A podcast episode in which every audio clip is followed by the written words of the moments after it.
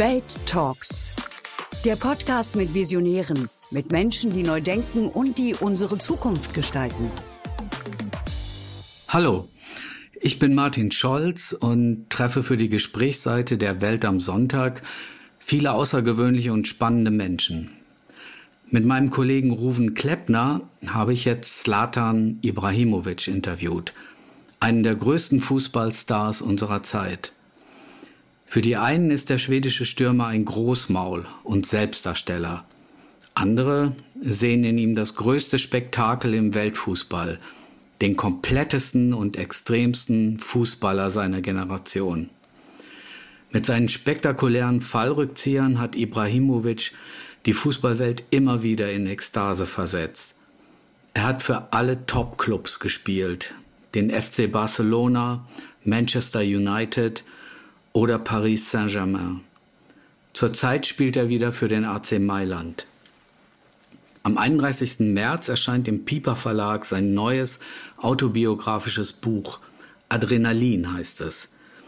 Der Torjäger spricht darin erstmals sehr offen über Rückschläge, Ängste und Verluste. Wir haben mit dem 40-Jährigen über seine Panik vor dem Karriereende gesprochen, über seine Kämpfe auf dem Rasen, und Kriege in der Wirklichkeit. Und auch über seine Bewunderung für Bruce Lee, Mike Tyson, Muhammad Ali und den Papst.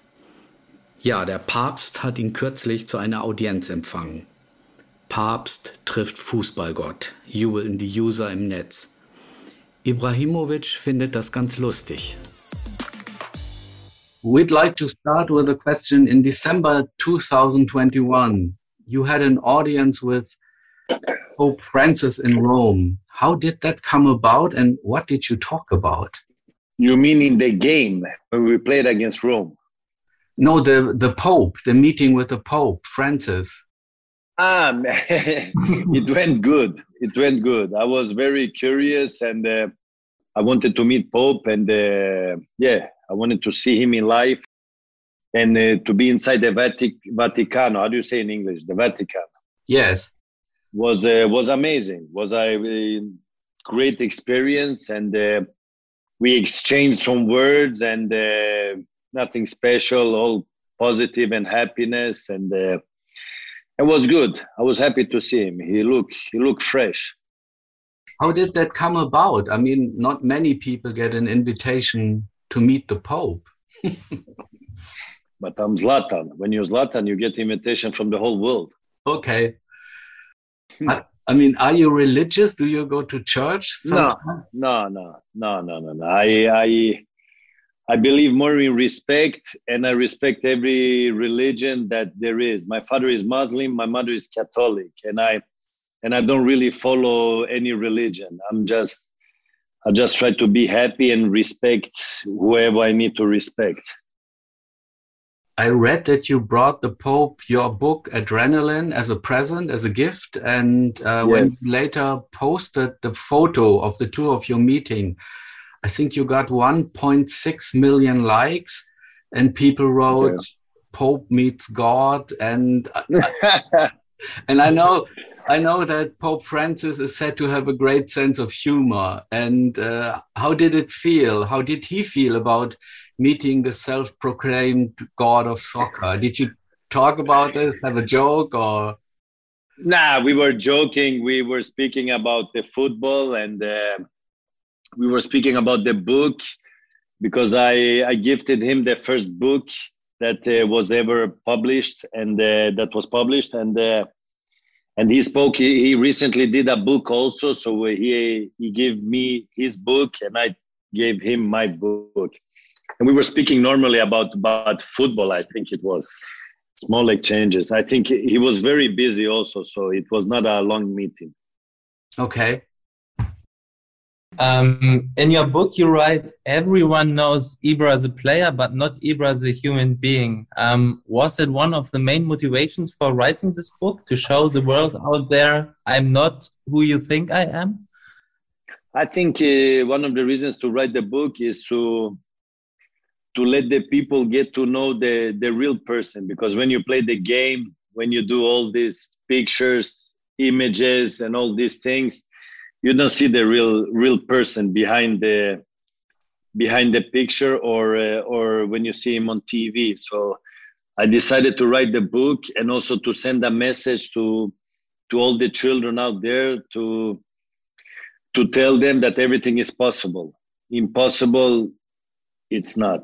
Everything is possible, and uh, I'm a living proof of that. Where I came from, what I went through, I showed that you can still succeed, but not only in football, in everything you do. So with courage and uh, confidence and believe in yourself, you can come far. And that is the reason why I wrote this book.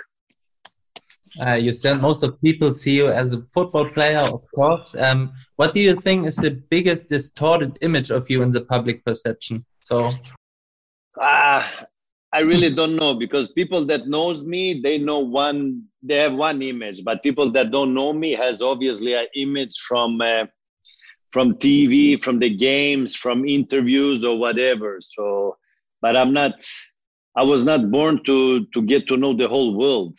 I'm a public person now, and uh, and I want to give my version to the people because like that they understand more the the the person they, they think different about the person so and i wanted to do this thing to share my my not my life but share my uh, identity with with the with the people. I think one main topic of your book is the balance between adrenaline and balance to find that. And there's one chapter in there where you illustrate this very vividly the the match AS Roma against AC Milan when you had been insulted by opposing fans as a gypsy and you you spread your arms you smiled at them and said louder and then the referee punished or warned you and uh, you then describe how you managed to control this moment.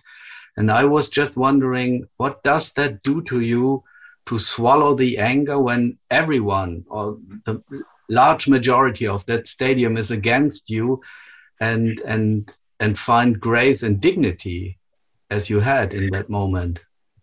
Uh, if i was if i was younger maybe i would react much different probably 100% now when i have experience i'm more mature i control the, the situation much much easier and much better and then uh, when these things happens i try to be as professional uh, as possible. I just try to to keep doing my job. And the only way i can give back is to play my game score goals or to play good and win the game. That that is my payback for whoever insults me and um, you using discrimination in uh, as a as a tool.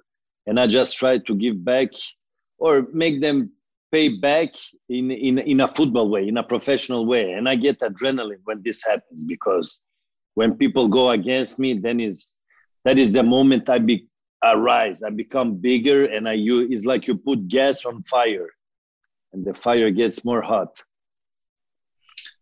Does it never feel scary? I mean, when you have ten thousands of people just in, insulting you on on the this this was 50,000 but no I'm not scared there because when I'm on the field I'm very confident and I feel strong and uh, and that is my moment to to shine and uh, and to let's say kick ass but in a football way. I mean, this is very astonishing, this passage, how you write about this moment. And you said you, we have all these um, protests, t shirts, uh, show respect, no against racism, the kneeing thing uh, we did. And when other, that's what you wrote, when other minorities are insulted, the referee turned at you and you, you asked the question, what good is it? If nothing changes in the stadium.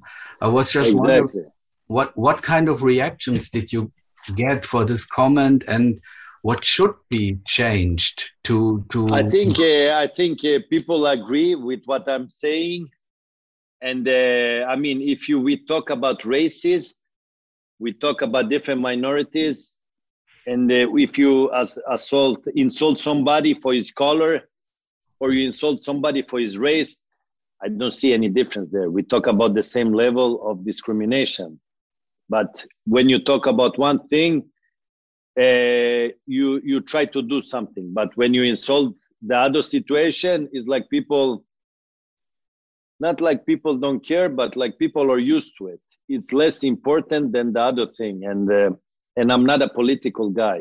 For me going down on the knees uh, put one hand in the air uh, no to races uh, respect.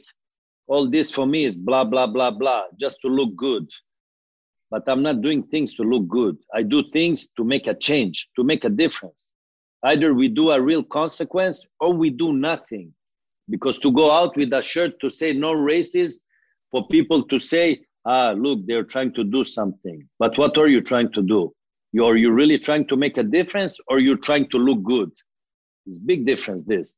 And i we are doing all these things in tv whatever we are trying to do to to send a message but it's not really a consequence. So i think you do it the hard way. You give a consequence for whenever it happens and then people will learn from the consequence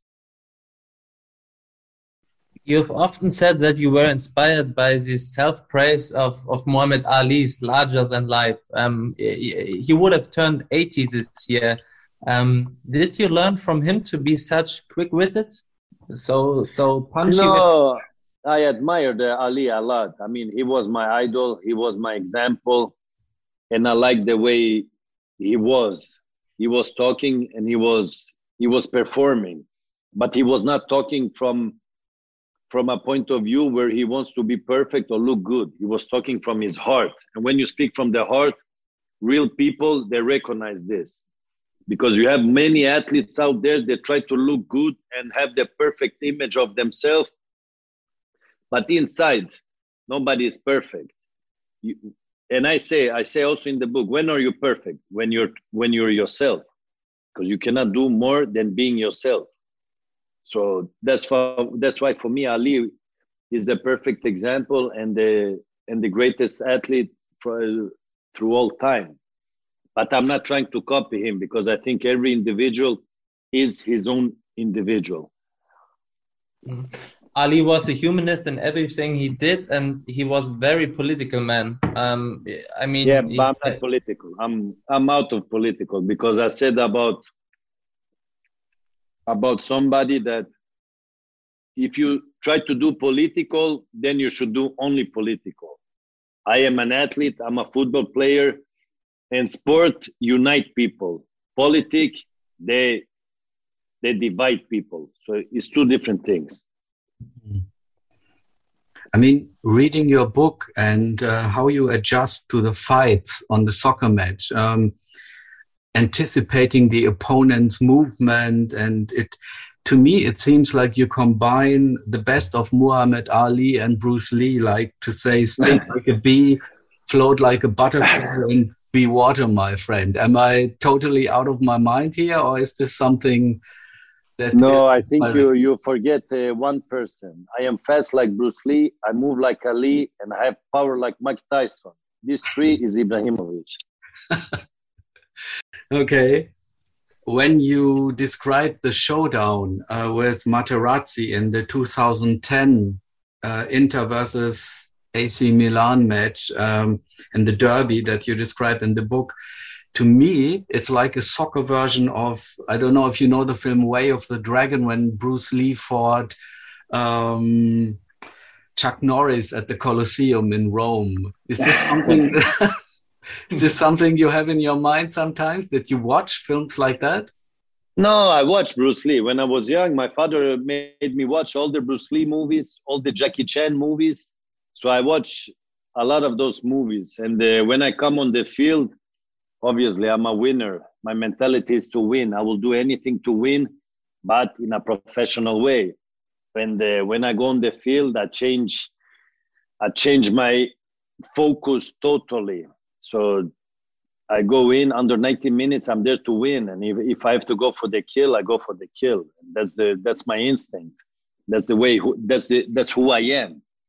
So if somebody tried to stop me and I have to smash him, I will smash him. Um, in the Guardian, you recently said, um, "quote The only thing that keeps me going is the adrenaline because every morning I have pain everywhere." Um, That's true. How, how do you manage to turn pain into this drive and power uh, you got? Because because I have objectives. Because every morning I wake up, I have pain, but I know what is waiting. So the training, the games, that is what keeps me keeps me alive. I still have passion for what I do, and my adrenaline is when I can get something back for what I'm doing. I will go through the pain. I have no problem go through the pain because I have suffered all my life to reach where I am. So to suffer for me, it's easy. I have no problem suffering. So all the pain that I suffer from, I'll go through it because I know I'm doing something I love and and I want to do it as long as I can. So it's it's uh, true if one says no pain, no gain. It's it's the truth. Indeed, the yeah, more or less. Uh, I think what's very moving about your book, uh, it's it's in many passages a tribute to your wife. Um, you write, she tamed your wild character and she gave you the most precious things in the world, your two sons. Um, and you also write how difficult it was for you to live apart in from your family in the times of pandemic when they were in Sweden and you couldn't meet and see them because you were in Italy. Has the pandemic changed your view of the world and uh, made you set different priorities? I mean, I just I just want the world to go back to, to, to live a normal life as possible because I think the world has gone through these two years.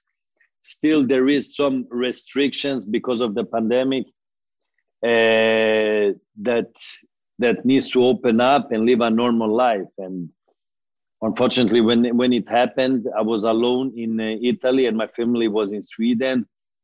And uh, and it was difficult times because it's a moment you want to stay with your close ones and the important ones. And uh, but i think you become stronger from something negative. So from something negative there is always something positive. And uh, to go through that you understood how things can change fast in life that you cannot control or you don't you cannot influence in a way and uh, and I think we become stronger from this. But now, I don't think I change as a person. The only thing is I am more careful with in a hygienic way. Try to be more to freshen up, to clean, keep cleaning and the the hands or whatever you need to do so you don't affect or give something to somebody else or you get it yourself. And for my wife, that she she changed the character. I think she gave me calm because when I was younger, I was more wild. I was more rock and roll, and she she has ten years more than me. So already she's more in front in a mature way and in an experienced way. So she she she has a big patient, and uh, and I think that helped a lot. there's a scene in your book that for me or it was for me very surprising. Um, after the corona pandemic uh, you are sitting in a restaurant with your friends um, and you feel uncomfortable because of all the other people uh, around. Um, had you been scared yourself? So it was a little bit surprising. Mr ibrahimovic is scared of other people you know what i mean? Because like I said, for two years we could not go out, eat in the restaurants and that. So what what happens? You get used to be home, and uh, and in my case, I was lucky because I was allowed to to go to work to play football, and uh, from football home, home football. So that's the only thing we did. And then suddenly they opened the restaurants after after two years, I think.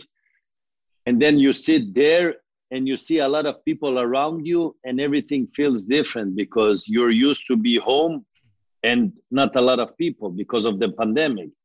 And now i sit there and i said this this feels very strange.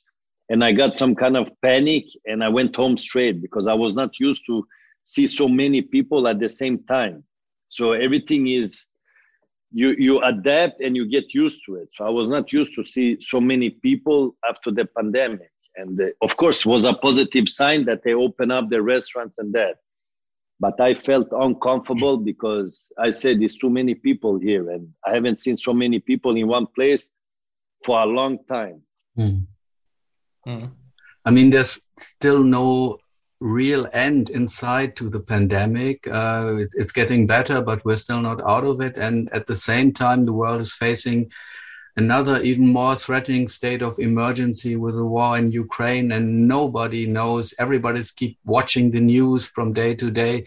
I was just wondering, and I got three kids, and and your kids ask you, is there going to be a war? and as, as, as you as a father do you do you have to answer questions like that do you do you think about that uh, no my children they don't ask me but i think they're aware of it but uh, i try to keep them less worried as possible because having kids think about these things i think it's crazy. We are living in 2022 and we talk about something that should not even exist or should be or even think about it. So i think all these things is crazy. I believe in in happiness peace and love.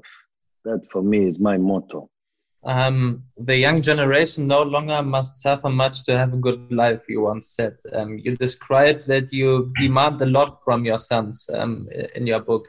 Um, what kind of father are you? Strict understanding or both I, I mean, as a parent, you always think and try to do the right thing because there is no wrong thing because your your point of view is what you believe in. And the way I was raised, I tried to raise my kids, but with more opportunities, obviously, because my parents didn't have the opportunities to give me like I can give my children. But I tried to learn my kids and raise them in a way that one day they will be independent and they will go on and live their own lives. So I am strict when I need to be strict. I'm disciplined with them when I need to be disciplined. And I try to teach them respect, work hard, respect, and to have discipline. And I think with these things, you you come for and you learn to how to become a man in the end because in the end you will live your own life and hopefully me and my wife did our job to raise them in a way that they can move out from their home and be independent. Um, do you have an example when you taught them respect? Is there something yeah, yeah. that comes to you? Yeah, yeah, yeah, yeah. When we depends of the situation, but when we are out in public, they need to treat people with respect. Mm. Like, be thankful, be open to help, and uh, uh, not have you give and you take so you don't only take and you don't give for example so many different situations appreciate things be very thankful when you get things small details but the small details makes the difference. Well at the moment as i mentioned earlier uh, because of the war in ukraine all aspects of life are uh, being evaluated and the fifa uh, has ordered no more international matches to be played in Russia, and you got uh, tensions among players from Ukraine and Russia, and you got the World Championship coming up in Qatar. How how do you deal with it? Be, because among players and to show solidarity, is is this in your? Do, are you aware of it when you go to the to your club, or do you communicate with others? I think uh, I'm aware of it, but we we are not in control of it of it obviously and uh, i think news is spreading all over the world so it's no secret what's happening. And uh, everybody has their own opinion. What is right what is wrong still people will have their opinion. So i'm aware of it but we don't talk a lot about it.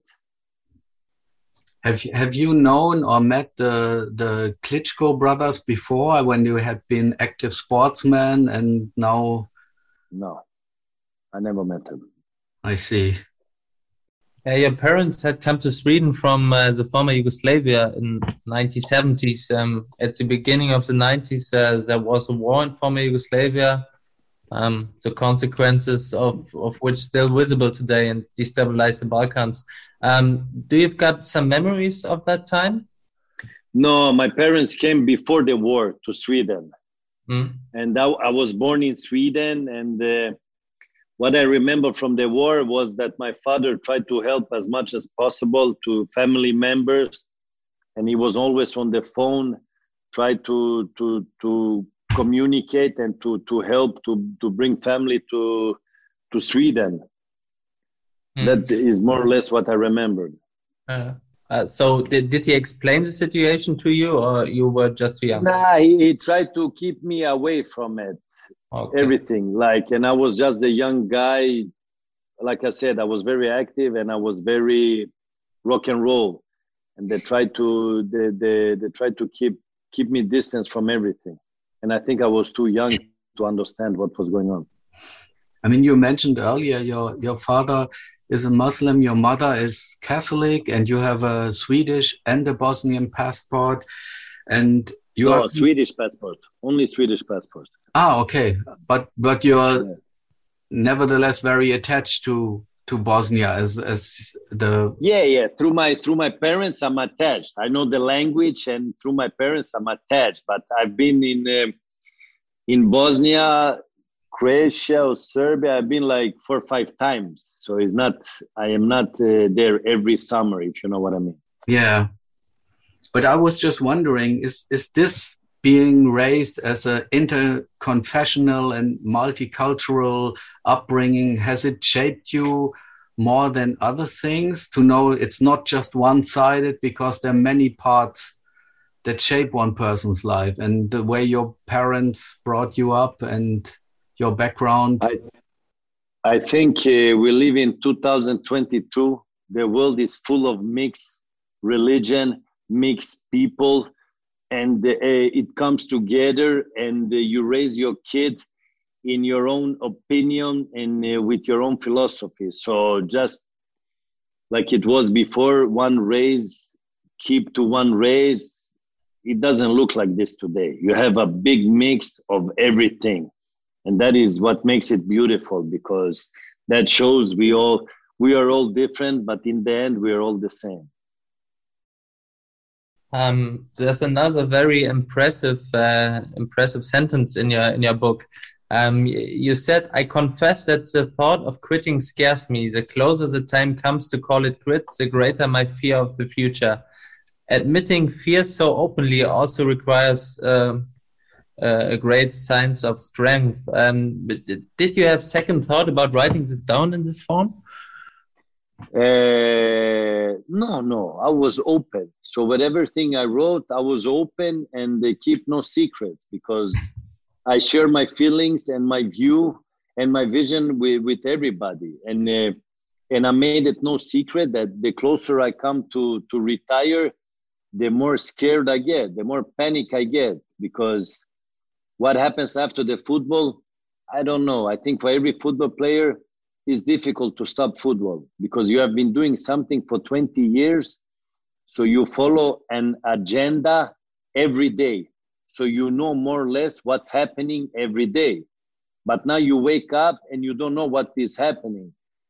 That is, that for me is scary because you're used to get adrenaline from something you have been doing for 20 years. And now you will never, after football, you will never get the same adrenaline. This, this I know and I think people has to eh, people football players they have to be prepared for this. But the closer I get, of course, the more the more fear I feel, the more panic I get because what's on the other side, you don't know what's happening on the other side because when you start with something, you start from zero and you will not get the same adrenaline that I get now on the field when you say Bruce Lee versus Chuck Norris. This I will not get because that I only get in the football field. well, you already started, sort of started your career after football. I read that you played in the new Asterix movie. Uh, yes, yes, um, it's coming. Uh, I think in the summer it's coming. You're playing a character who is called Caius Antivirus. That should be Antivirus. Yes. Was this a reference to your measures against Corona you supported, or how did that come about? No, no. This was this was before the movie was no the, before the pandemic happened. So it was all written before, and then uh, yeah, it fit in with the virus uh, antivirus. So it, uh, it it was funny and uh, and strange timing, but this was all done before the corona virus ever uh, exploded. And did you get beaten up by the uh, friend by Obelix and Asterix, or do you beat them? No chance. No, no, no chance. I, I'm the bodyguard of Caesar. Ah, okay. That's great. So we all we all try to help Caesar in a way so is this becoming an actor serious a serious uh, concern of yours or is it just for fun? I mean i'm curious about the world because i'm a, i like it. Thing i mean when you're a football player you get some sponsors you do a little bit acting in front of a camera. And i've been doing it so many times that i said why not try movie? But not to take it too serious. I mean, I'm not here to win an Oscar, but I'm curious how it is. I think it's fun, and um, and I think when you're working, it looks a little bit strange, but the results looks amazing. So, but it's a thing that I that I'm I'm very curious about. You also once said, I mean, we did talk about politics in the Guardian. Guardian, you said, I don't do politics. If I did, I would be president. Honestly, exactly would would that be a serious thought of yours after soccer? I mean, no, no politics after soccer. I said to you, I don't belong in politics. I don't want to do politics, and uh, I know people, athletes, when they get famous, they get money. They try to use these things. They get power. They they try to use it in a in a political way. I don't want to do that. I want to spread happiness in what I'm doing and I want to spread love in what I'm doing, and that is playing football. And that is the best way I can do it because I'm the best in playing football, and I try to do it in that matter. So after my football, I don't know what will happen.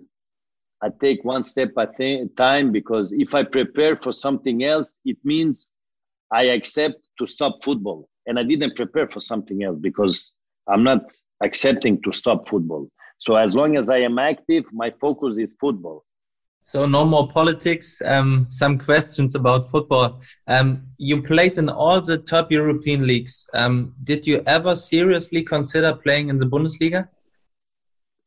I mean, I was curious about the Bundesliga. You have you have a, a team like Bayern München that for me is an amazing club because every time we play against I played against München. You can see that the facility, the stadium, the organization, and the history of the club. It's it's pretty impressive. Hmm. Did you ever uh, did you ever have an offer from Germany? No, no, never. So whoever talked there from uh, Germany that they gave me offer or talk, they only talk shit. um, but is there a German footballer do you respect? Yeah, yeah, yeah. I like German football. It's very organized. It's very, very high rhythm physically, and uh, with the fans is amazing. So it's very attractive the football. Mm. And a special German footballer, a player, do you respect? I think the German players they are more. The strength of the German players is that they're collective players. They're not individual players. Mm. So that is the strength of the German player. But you have many of them. Mm. Um, that's another for me surprising thing. Um, you've never been voted world footballer. Is it a thing you deal with, or is it? Um, yeah, it's not so important for you because you know you are the best in the world. I think when it comes to these things, we have to talk a little bit political because who wins these things is the guy that they they they try to do Mr. Perfect and the one that speaks for himself and says what he wants he doesn't get this kind of credit because it's too much so whoever votes becomes personal against that thing because it's easy to give to somebody that is Mr. Nice Guy. But for me, to get that trophy, it will not change me as a football player. Yes, it's very nice to win this, but will I become a better football player? No. Will I become a worse football player? No. So that is what I mean. I didn't win Champions League, but I would love to win Champions League. But if I didn't win it, am I a worse football player? Absolutely not. So mm-hmm. all these things, you want to win it. You do everything to win it. But when it comes to have a perfect image and try to build a perfect image to win something, I'm not interested because I'm being myself. Either you like me or you don't like me. I don't give a fuck. Um, you say you want to play until you are totally done. Um, yes, I don't want to have regrets. If I stop today and in six months I will say I could still continue. I don't want to have these regrets. But can Zlatan ever be totally finished? I don't think so. That's why I'm still here. so you're playing with 50 or 60 or Listen, I will give you a secret. I don't stop until I see somebody that is better than me. There you go. That's a good thing. Listen, guys, you need anything more? You have 30 minutes. 30 minutes is very expensive to talk with Ibrahimovic. I know, I know. Uh, it's even getting dark. Soon we don't see each other. just one second, I turn on the light. So, because you have the same problems as I have. Yeah, yeah, it's getting dark, dark, and darker. You talk. Tell me how, how, how, much minutes you need more. It's uh, we are about three more minutes, then we're done. Um, okay, good, good job. Um, I know you know Ante Rebic, uh, who is your yes. colleague, and I'm from Frankfurt, from Eintracht Frankfurt. He's ah, the hero nice. here because he yeah. won the cup with him. But, but don't tell him that because he will get too much confidence. I was just wondering, have you ever heard somebody posted some wishful thinking that Eintracht Frankfurt would be dealing uh, to get Zlatan Ibrahimovic to play with Eintracht Frankfurt. It wasn't true, but it became such a fake news thing that all of Frankfurt said, wouldn't that be great if you would join Eintracht Frankfurt? And the officials of Eintracht Frankfurt had to officially say, we never talked with him, but nevertheless, the whole town. No, I didn't hear about you. this. I'm sorry. I didn't hear, so I cannot comment. But but it would be amazing if I can come to Frankfurt and show them the real God. okay. Did, so uh, thanks a lot for this open interview. It was great talking Thank to you. you. We really Thank appreciate you. it, and all the best to you. Thank you very much. Thank Hope you. Goodbye. Everything you need. Good luck and take care. Bye bye. Thank bye. you. All the best. Bye bye. All the best. Thank you. Das war Welt Talks. Neue Folgen hören Sie bei Welt und überall, wo es Podcasts gibt. Wir freuen uns über Feedback an audio.welt.de und Bewertungen auf den Podcast-Plattformen.